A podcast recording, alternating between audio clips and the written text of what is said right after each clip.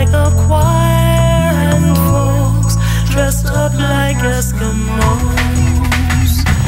Everybody knows the turkey and some mistletoe help to make a season bright. Tiny tots with their eyes all aglow will find it hard